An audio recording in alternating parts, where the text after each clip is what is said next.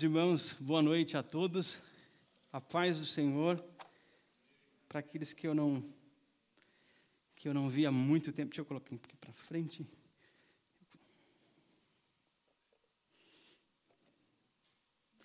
Uma alegria te rever. Louvado seja Deus pela ocasião, pela oportunidade que Ele nos dá. Vou ficar aqui bem longe dos irmãos. Aquele que tem barba nessa hora sofre, né? Aí, barba e óculos nessa hora sofre. Deixa aqui. Mas é um momento importante, singular.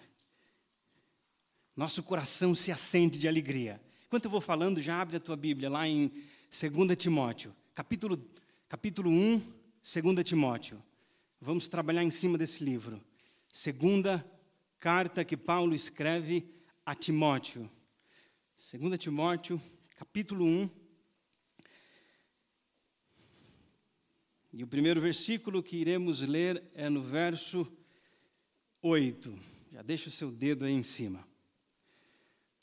Muito bom ver você, meu irmão, minha irmã. Alegria, o meu coração se enche de alegria de verdade. Pena que a gente não pode abraçar ainda, dar aquele abraço caloroso, mas amém.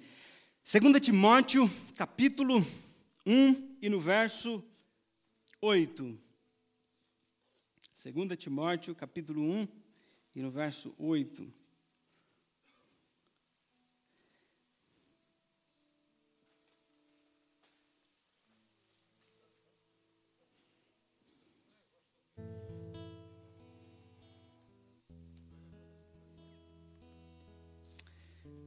que diz: Não te envergonhes, portanto, do testemunho do nosso Senhor, nem do seu encarcerado, que sou eu. Pelo contrário, participa comigo dos sofrimentos a favor do Evangelho, segundo o poder de Deus. Eu gostaria de apresentar para os irmãos, inicialmente, o contexto. Onde Paulo estava e quais foram as circunstâncias em que ele escreve essa carta ao jovem pastor Timóteo. Assim que eu colocar o contexto, eu tiro algumas lições básicas, guias para que a gente extraia princípios centrais do livro inteiro de Timóteo. Um dos grandes exegetas do século passado, John Stott, ele diz que é possível lendo de uma maneira panorâmica, 2 Timóteo, você consegue fazer uma análise cuidadosa. Quatro palavras saltam ao coração. No contexto, no cerne daquilo que Paulo escreve ao jovem Timóteo. A primeira palavra, a primeira palavra é a palavra guarda. A segunda palavra é a palavra sofre. A terceira palavra é a palavra permanece. E a quarta palavra é a palavra pregue. No fim dessa mensagem, eu gostaria muito que você fosse capaz de memorizar essas quatro palavras. A primeira palavra é guarda. A segunda palavra é sofre. A terceira palavra é permanece. E a quarta palavra é prega. Mais uma vez, a fim didático. A primeira palavra é. A segunda palavra é. A terceira palavra é. E a quarta palavra é. Paulo ele estava encarcerado. Paulo ele passa por dois encarceramentos, um cárcere domiciliar com certas vantagens. Paulo ele, ele teve um, um momento em que a perseguição e o cárcere dele foi de cunho religioso pelos judeus. E nesse instante em que Paulo está encarcerado, ele tem certas comodidades. Todavia, agora Paulo ele escreve de um lugar muito duro, muito pesado. Ele está em uma masmorra, masmorra marmetina. Hoje, se você ainda for, for em Roma, você consegue visitar o lugar em que Paulo esteve preso. Um lugar extremamente insalubre, separado para pessoas de alta periculosidade ou algumas criminosos políticos. Era uma masmorra que foi construída em dois subsolos. Inicialmente, o lugar onde Paulo estava, e ele escreveu essa, essa carta, era um lugar que era uma cisterna, úmido, gelado.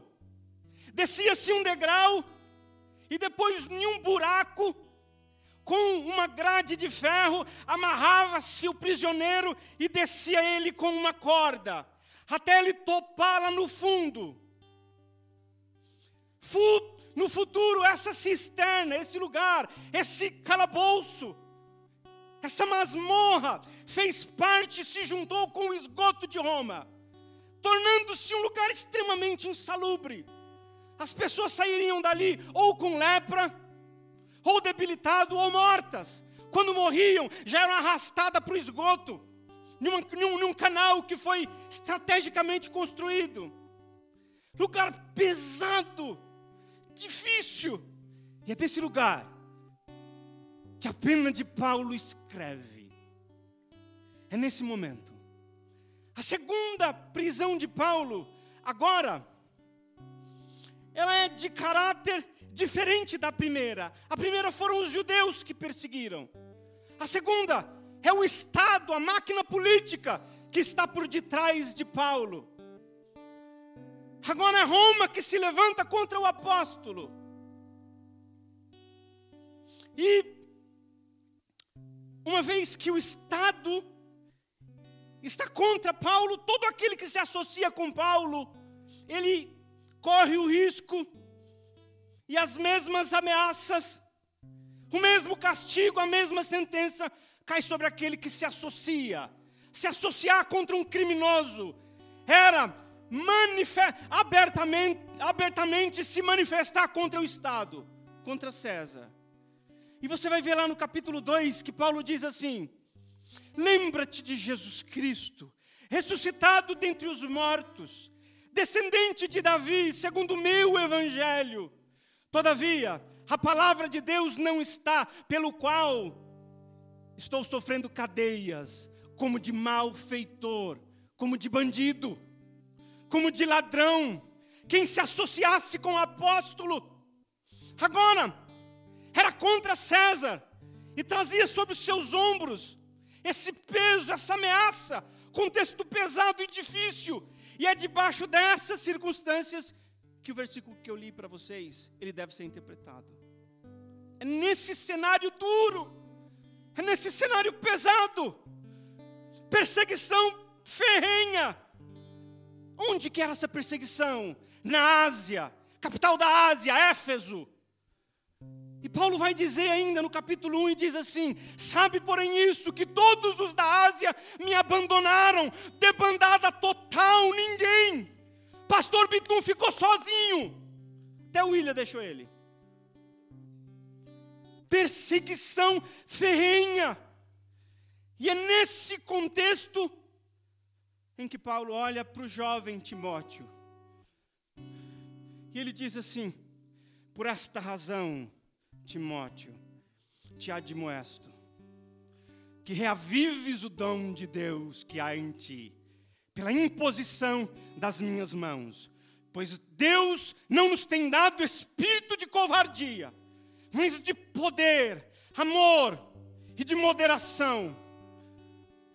Não te envergonhes, portanto, do testemunho do nosso Senhor. Timóteo, nesse contexto, antes de eu continuar, a primeira palavra salta. A primeira palavra é guarda. Nesse momento de perseguição política, os crentes estavam sendo chamados de malfeitores. Mas que malfeitores? Qual que era a acusação que caía sobre os crentes? 17 de julho de 64, um grande incêndio devora 10 das 14 cidades de Roma. E ali Nero vê um álibi. Porque das quatro cidades que sobraram, a população era massivamente cristã e judeus. Agora, os crentes passam a ser caçados, perseguidos, inimigos do império, bandidos, e agora eles são presos, arrastados pelas ruas, lançados às feras selvagens, levantados e pendurados em postes, banhados de pinche acesos, queimando como tochas vivas. E é nesse contexto em que uma debandada geral, Paulo diz assim: todos os da Ásia me abandonaram. E é nesse contexto que Paulo diz assim: guarda. E aí, e, e Paulo é muito sábio, evidente, não, não precisa ser muito lógico. Paulo, ele vai encorajar Timóteo a guardar, a permanecer firme guarda o bom depósito. Paulo olha e diz o seguinte: Timóteo, guarda o bom depósito. Veja lá comigo, no verso 14.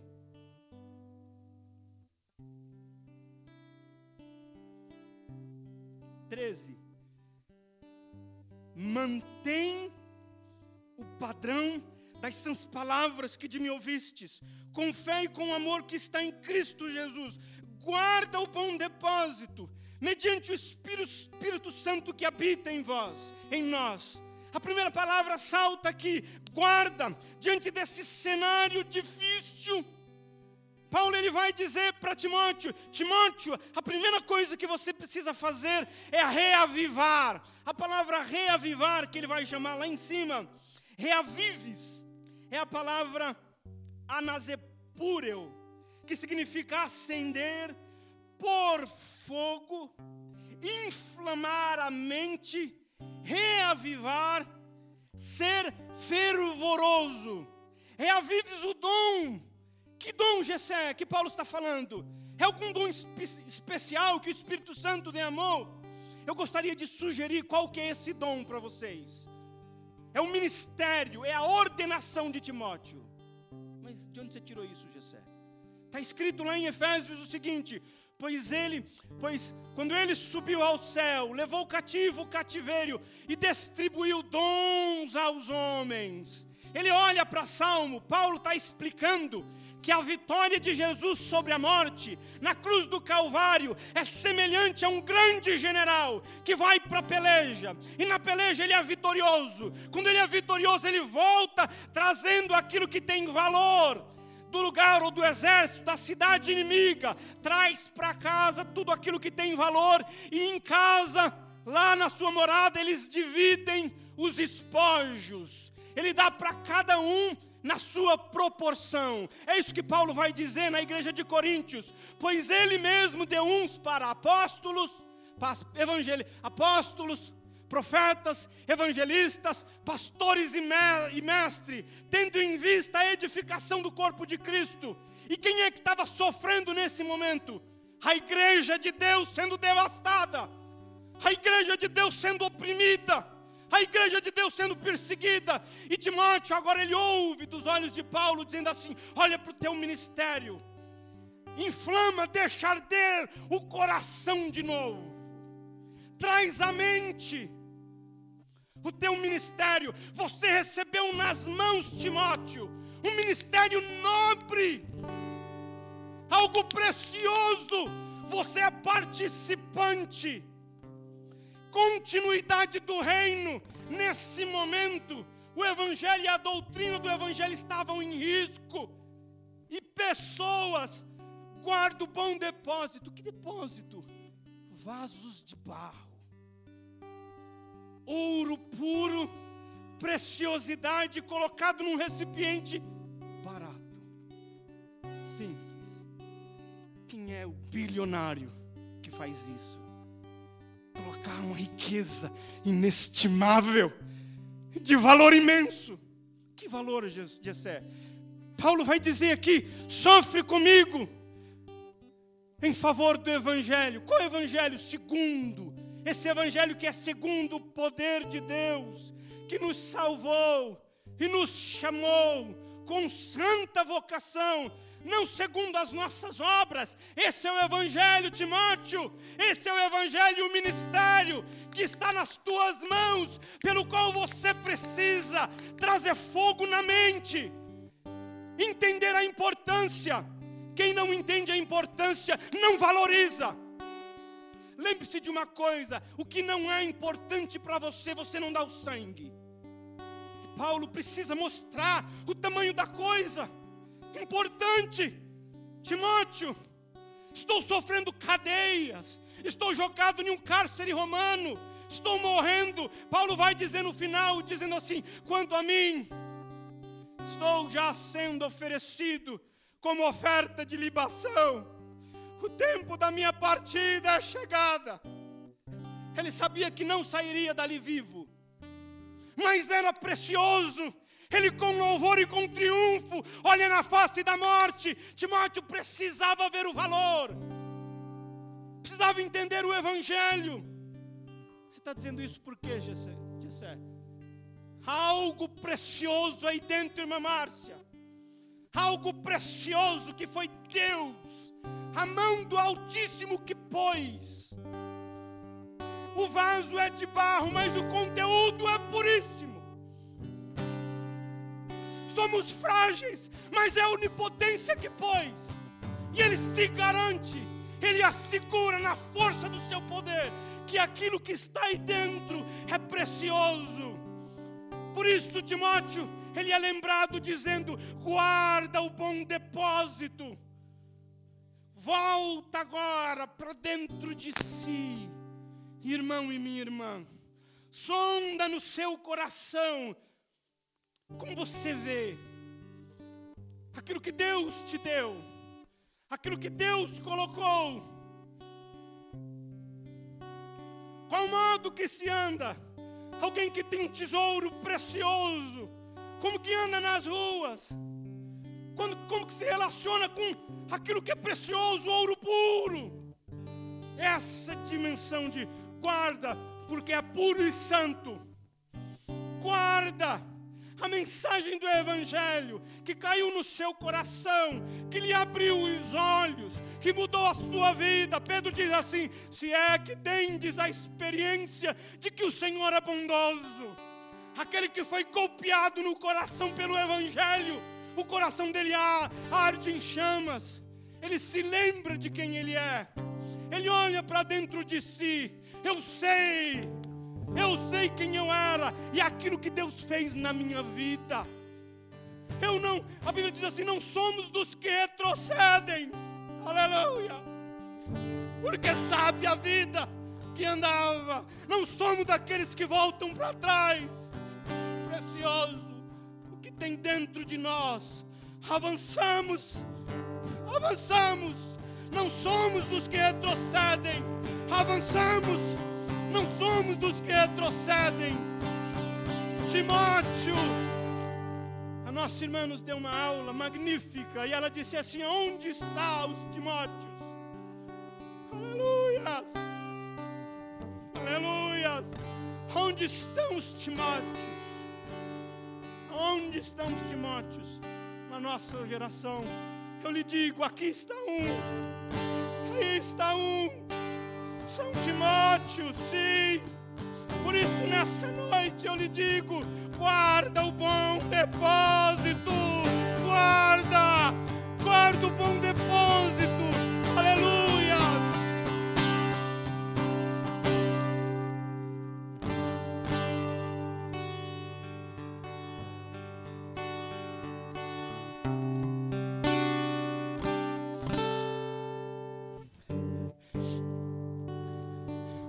importante?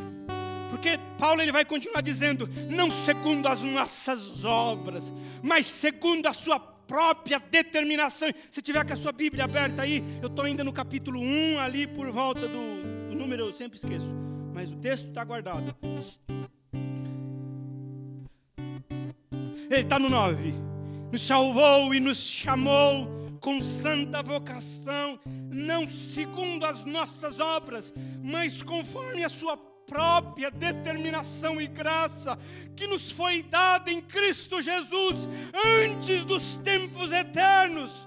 Paulo ele vai dizer o seguinte, lá em Efésios, que o João está tá ensinando, já já, se ele não chegou no capítulo 3, ele vai chegar, que diz assim: Por esta causa, eu, Paulo, prisioneiro no Senhor, sou prisioneiro por amor de vós, gentios, se há que tendes ouvido a respeito da dispensação da graça que me foi confiada em favor de vós. Pois, segundo revelação, me foi dado conhecer o mistério. É algo que estava oculto. Se a gente traçar uma linha do tempo da existência, primeiro instante em que Deus haja, até o final em que Deus consumar a sua obra, até que seja manifestado o reino da sua glória. Nesse intervalo existe um desfecho, existe um mistério que estava oculto dos tempos, o segredo dos segredos. É como se fosse a maior de todas as séries. Todas as séries aquilo que a gente quer saber, o que, que vai acontecer, o que, que vai acontecer, o que, que vai acontecer. É isso. O Evangelho ele toma essa natureza de preciosidade, de algo que estava oculto em Deus, que criou todas as coisas, e agora ele revela. Revela significa, ele faz possível de ser conhecido. primeira palavra é guarda bom depósito. E para guardar o bom depósito, Timóteo precisava reavivar, acender o coração. Por isso eu, eu peço, eu fiz esse exercício no meu coração. Eu olhei para o meu ministério, para a minha vida. Eu sondei a minha alma e fui confrontado. Eu já posso fazer uma ponte com o segundo ponto. E a segunda palavra é sofre. Esse evangelho nobre demais, precioso demais, rico demais, é digno de ser sofrido por ele. Paulo, no capítulo 2, vai dizer: 3, capítulo 2, 3. Participa dos meus sofrimentos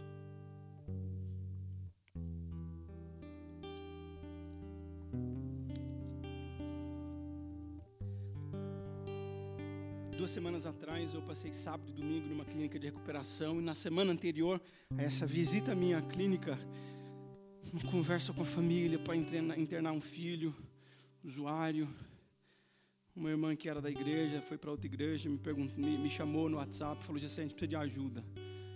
E foi uma luta enorme, enorme, semana inteira, pesada, angustiante. A mãe me ligava e a voz da mãe rasgava o meu coração. Sábado eu combinei com o moço.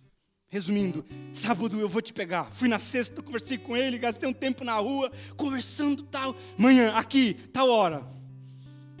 Cheguei lá de manhã, ninguém. No dia que o, que o Cássio, não sei se foi duas semanas, foi nesse dia, estava indo para a clínica lá. Nada lá. A mãe me mandou mensagem, era oito e meia mais ou menos. A voz trêmula, Gessé, fala alguma coisa. Ah, aquilo atravessou a minha, o meu coração. Eu falei, meu Deus do céu, a mãe chorando e sofrendo. Que luta! Ah, eu não sabia, eu, meu Deus do céu, mas eu preciso falar. Mandei a mensagem, falei, minha irmã, infelizmente ele não apareceu. Aí ele manda uma, uma mensagem de novo dizendo assim: era tudo que eu não queria ouvir. E aquilo rasgou meu coração. Fui para a clínica. E lá tinha outro rapaz que eu tinha levado dias antes. Passamos o dia junto, lutando ali, conversando, falando de Jesus, bênção, sábado. E passou o dia abençoado. A mãe me liga, falou assim: estamos com fulano. No fim conseguimos trazer ele para a clínica. Chegou no dia seguinte, eu fui lá para acompanhar ele, para conversar. Aquele estado de, de estava muito louco, deixa a brisa passar, tomar um banho, a gente conversa. Foi um outro dia, a gente conversou, poeira baixou, já sei que lugar bom, estou feliz tal. Aí o outro decidiu ir embora. Uma luta pesada, das 11 horas até as 4, conversando e orando, ia para os cantos lá e orava, intercedia, Jesus, não deixa esse moço sair, põe a tua mão, segura, Deus. Quando sabe o que é isso? Que luta pesada, os meus ombros doendo, angustiado, e o cara vai embora, vai embora. E eu fui, vim chorando e orando, orando, orando, e chorando e angustiado, amém. Amém, Jesus, amém. Eu fiz o que estava no meu alcance. Chegou no banheiro e eu falei, tá, mas me ensina, Jesus. Pelo menos uma lição que eu possa aprender. Aí salta nos meus olhos, salta nos meus ouvidos uma mensagem, esse texto que diz: participa comigo dos sofrimentos. Gessé, você viu um caso e o teu coração se abateu.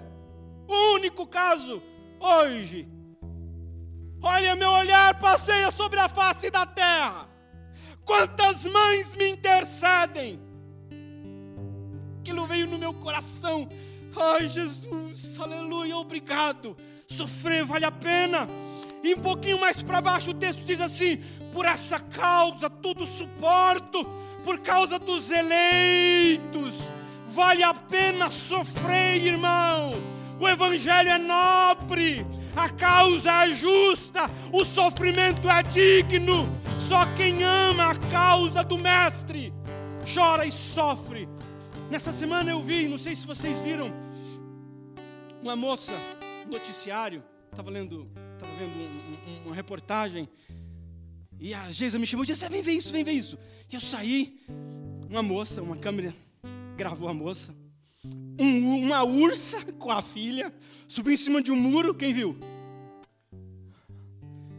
Subiu em cima do muro e ia pegar o cachorrinho, a maluca, de mãos nu, corre na frente do urso, empurra ele, uma ursa com uma cria. Olha o tamanho da valentia da menina, ela queria salvar um cachorrinho. Aleluia um cachorrinho. Ela olhou e viu o cachorro. Meu cachorro não, viu o urso ali e avançou para cima. Conheço alguém que fez isso também. Conheço alguém que olhou para uma ursa, que olhou para um leão, e aquilo que arrastou o coração da moça para salvar um cachorrinho era o Espírito Santo em Davi possuindo ele.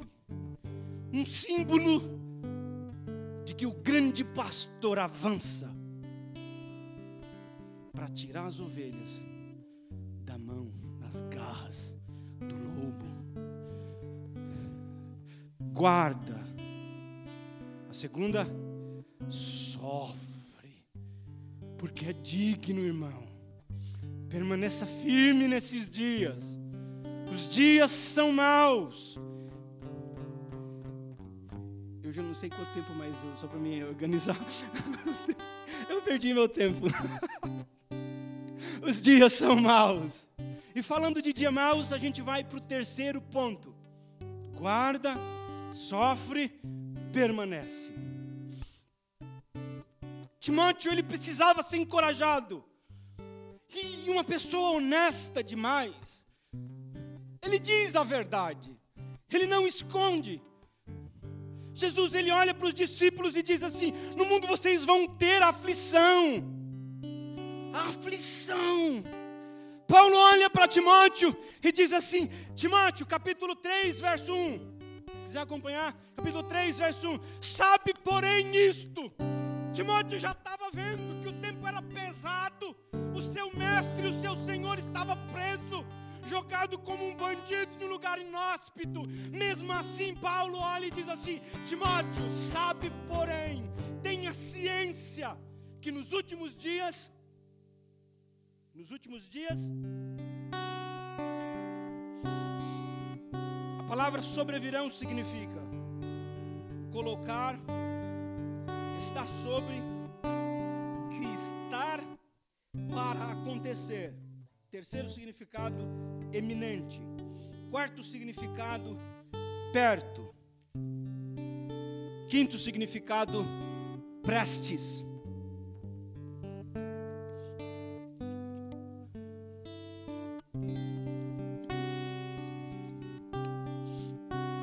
Paulo ele olha e diz assim: Timóteo, sabe uma coisa, nos últimos dias sobrevirão, está prestes para acontecer o que eu vou lhe dizer. E o que, que eu vou lhe dizer? O caráter e a natureza da sociedade, das pessoas nas quais esse evangelho que você precisa guardar, anunciar e sofrer. Entenderam a lógica? É pesado. E Paulo continua dizendo: está prestes, se está prestes para acontecer com Timóteo, e para mim e para você há dois mil anos atrás. Esse é o nosso contexto, esse é o nosso momento. E Paulo vai dizer o seguinte: qual é a natureza daqueles que eu e você deveremos semear? A semente. Qual que é a natureza? Paulo diz assim: porque os homens serão egoístas, avarentos, jactanciosos, arrogantes, blasfemadores, ingratos, desobedientes desobedientes aos pais, ingratos, irreverentes, desafeiçoados, implacáveis, caluniadores, sem sem, sem domínio de si, cruéis, inimigos do bem, arrogantes, atrevidos, mais inimigos dos prazeres do que amigo de Deus, tendo forma de piedade, parecendo crente, dissimulando. Esse cenário é pesado mas o remédio é um. O remédio é um, Timóteo. Pregue a palavra. Timóteo, a seme... o evangelho é precioso. Você precisa guardar, sofrer por ele, avançar como cordeiro no meio de lobos, como uma pomba no meio de cobras, como uma pessoa entrando no campo de batalha, pesado, difícil é com o Evangelho que a gente avança. E ele ainda avança, continuando dizendo: Assim como Janes e Jambres opuseram a Moisés, esses também resistirão à verdade. A tradição massiva, não sei se o, se o pastor ele já estudou a respeito, Janes e Jambres, segundo a tradição, são os dois magos que opuseram a Moisés. Moisés jogou a vara e eles lá resistiam, faziam magia. Moisés fazia mais um outro sinal, colocou a mão no peito e eles fizeram também. Enquanto Moisés lançava um sinal, eles resistiam, eles resistiam, eles resistiam, faziam oposição, faziam oposição, faziam oposição. Um cenário pesado, difícil para mim e para você. Para mim e para você isso é verdade. Olhe nas redes sociais. Você fala alguma coisa e as pessoas cortam, fatiam, dividem no meio, blasfemam, ignoram, levantam dúvidas e questões. Não existe certo mais hoje. Hoje faz, faz um, faz um filtro de uma coisa, como uma cebola. Você arranca uma casca, arranca uma outra, arranca uma outra, arranca uma outra. E a verdade, não existe verdade, depende da lente que se olha. Resistência pesada, ferrenha, a verdade. Timóteo, ele ouve dizer: Esse é o solo que a gente semeia. Pesado, não? Difícil, difícil. Todavia, Paulo avança dizendo, e a gente avança e termina, já no último ponto. Primeira palavra, guarda. Segunda, sofre. Terceira, permanece. E veja sobre o fundamento do qual ele diz para Timóteo permanecer. Ele diz: Tu, porém, 3:10, tem seguido de perto meu ensino, procedimento, propósito, longanimidade, amor, perseverança, as minhas perseguições e os meus sofrimentos, quais aconteceram em Antioquia, Icônia e Listra, que variadas perseguições tenho suportado, de todas, entretanto, me livrou o Senhor. Verso 14: Tu, porém, permanece naquilo que aprendeste e de que fostes inteirados, sabendo de quem o aprendeste e que desde a infância sabes as sagradas letras, e que pode tornar-te sábio para a salvação pela fé em Cristo Jesus. Toda a Escritura, olha o arsenal, Olha aquilo que Paulo diz para Timóteo: Timóteo, os tempos sim são difíceis.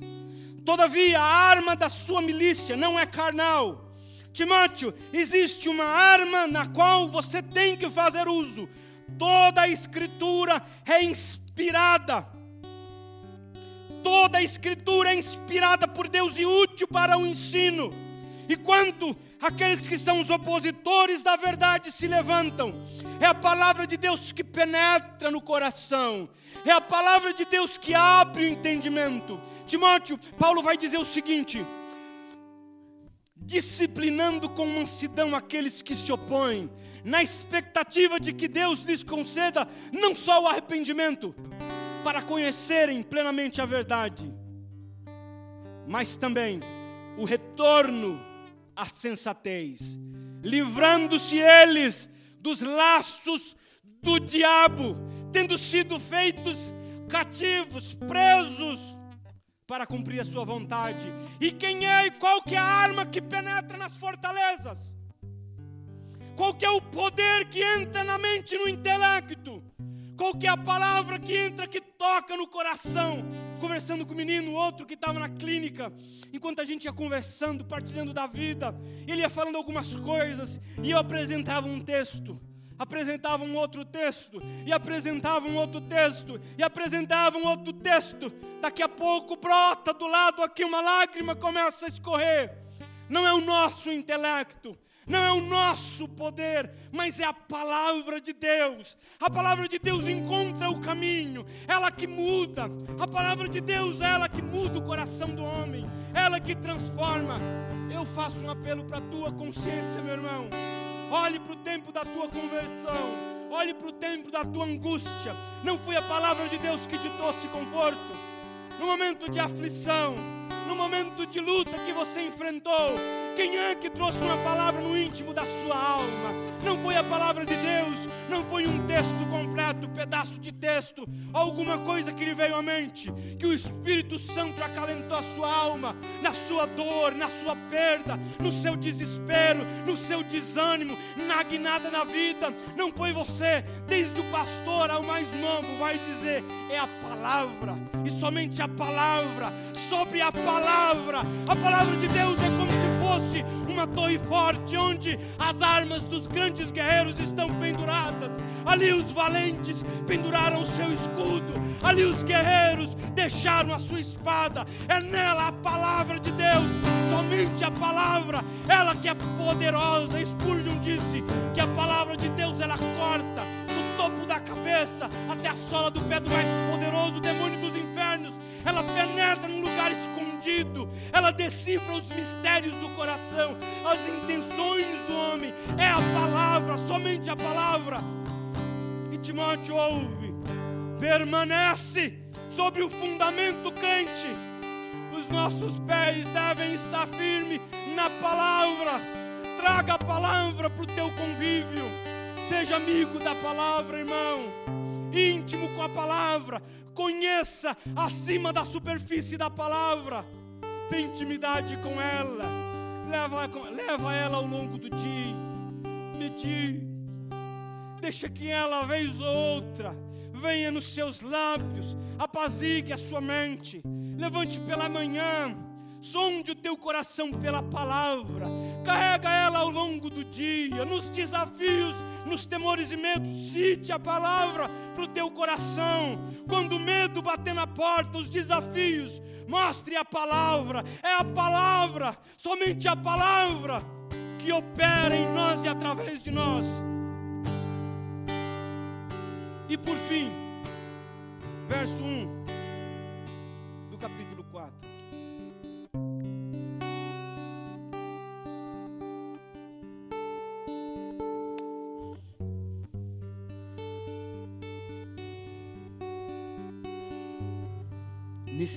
cenário difícil, caótico, pesado. Ainda assim, a gente talvez ouviria, mas Paulo, não pega pesado com o menino. Paulo, ainda assim, Paulo, não pega muito duro com ele. Pega mais, mais manso. Uma palavra de ânimo para ele no coração. Isso é importante, é verdade. Precisamos. Mas no capítulo 4, Paulo termina dizendo: Conju Conjuro-te perante Deus e Cristo Jesus, pela sua manifestação e pelo seu reino, que há de julgar vivos e mortos. Paulo ele traz na mente tudo aquilo que é solene, tudo aquilo que é de peso e de importância, e faz quase que Timóteo fazer um juramento solene. Põe a mão no peito, Timóteo. Faz um voto de fidelidade, de que você vai cumprir aquilo que eu acabo de dizer. Pregue a palavra. Pregue a palavra. Fale da palavra. Anuncie a palavra. Não precisa ser eloquente. Fale da palavra pregue a palavra, partilhe a palavra, fale a palavra. Às vezes no café eu converso com, com um amigo meu, no trabalho, e às vezes eu fico falando da palavra de Deus para ele. Apresento um texto, e eu começo a falar da palavra, meu coração se encanta. Eu levei ele na minha casa, começamos a comer um queijo, antes da pandemia. Começamos a comer um queijo de Minas e conversar. Chegou no finzinho assim, ele dizia: Nossa, nossa, mas a palavra de Deus tem muita sabedoria. Tem muita sabedoria. Eu fico aqui, olhando a minha vida. Tudo que você está falando aí se encaixa. É a palavra de Deus. Paulo ele olha para Timóteo e diz: pregue a palavra pregue a palavra. Ouça Paulo dizendo no seu coração: se você já prega, continue pregando. Mas esse não tem frutos, prega a palavra. É Ele que produz frutos. Não é a nossa oratória, não é a nossa técnica. O caminho oculto do coração do homem é Deus que conhece. Deus ele sabe os mistérios. Pregamos, pregamos, eu falo com meu irmão que está afastado, meu coração dói. Manda uma mensagem de que volta para Jesus, filho. Não faz isso. Às vezes eu estou tomando banho, lembro dele, vou orando, pego o celular, saio lá. Não vou esquecer, não posso negar o impulso. Quando o impulso vem, vai e faz. Deus sabe, se Ele mandou e colocou o desejo, faz, manda. Mas Ele, o impulso veio de orar, ora, dobra o joelho, não silencia o você manda uma palavra. Às vezes a gente fala, fico com vergonha. Eu, de manhãzinho o pastor fala, manda o link, eu vou lá no meu chefe lá. Oxi, como assim, Gessé? Manda, rapaz, pro seu chefe. Como assim, Gessé? Aí a palavra de Deus diz assim para mim: pregue a palavra, e o convite vai. E um dia ele falou: não sabia que você tocava contrabaixo. Ele assistiu o culto. Eu não sabia que você assistia contrabaixo.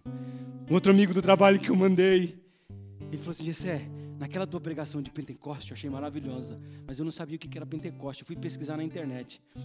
Falei, ah, glória a Deus, falhei. Eu preguei para quem sabia.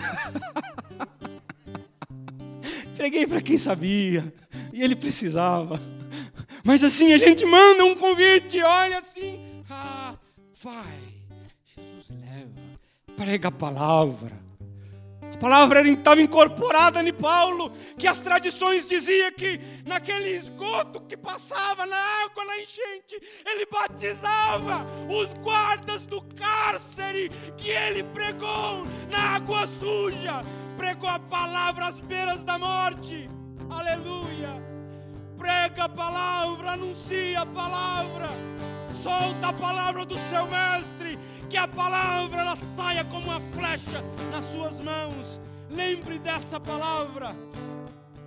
Timóteo diz: Conjuro-te, você põe o teu nome, conjuro-te, Gessé, perante Deus e Cristo Jesus, pela sua manifestação e pelo seu reino. Pregue a palavra, inste, quer seja oportuno, quer não. Repreenda, corrija, exorte com toda longanimidade e doutrina, porque haverá tempos em que não suportarão a sã doutrina.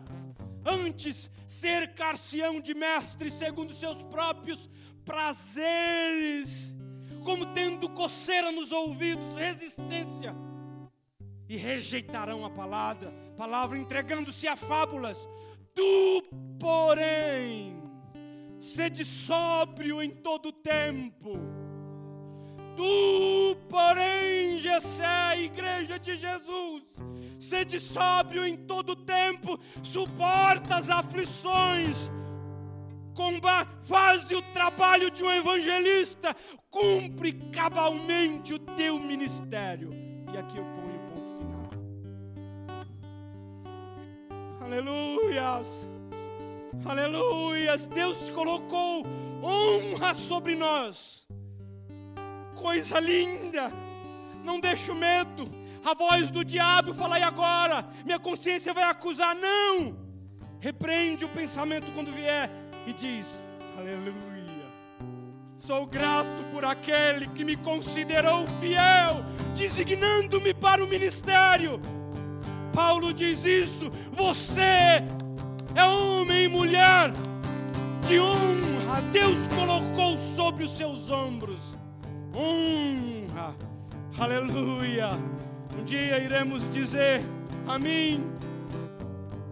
Já estou sendo entregado como oferta de libação. O tempo da minha partida é chegada combati o bom combate, terminei a carreira, guardei a fé. Amém. Aleluia. Aleluia. Já agora a coroa da justiça me está guardada. Um dia diremos isso em alto e bom som. Já agora a coroa da justiça está guardada para o Gessé, para o pastor Ricardo, para o irmão Anderson pastora Carme, a qual o Senhor, reto juiz, imagina as mãos do mestre, a cabeça de Paulo foi decepada, mas esse pescoço que caiu, lá ele foi colhido nas palmas da vitória. E aquela cabeça que foi motivo de escárnio recebeu das mãos do mestre a coroa. Vai chegar um dia e eu, li, eu registrei aquilo que foi dito na oração pela manhã. Todavia, ser forte. O Eduardo, irmão Du, disse: ser forte e confiante, e não desfaleçam as suas mãos, porque as vossas obras terá recompensa.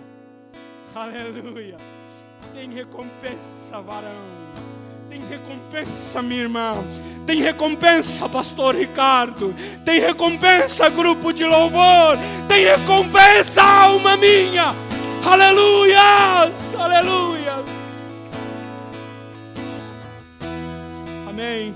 Louvado seja o nome do Senhor. Primeira palavra. Segunda palavra. Terceira palavra. Permanece.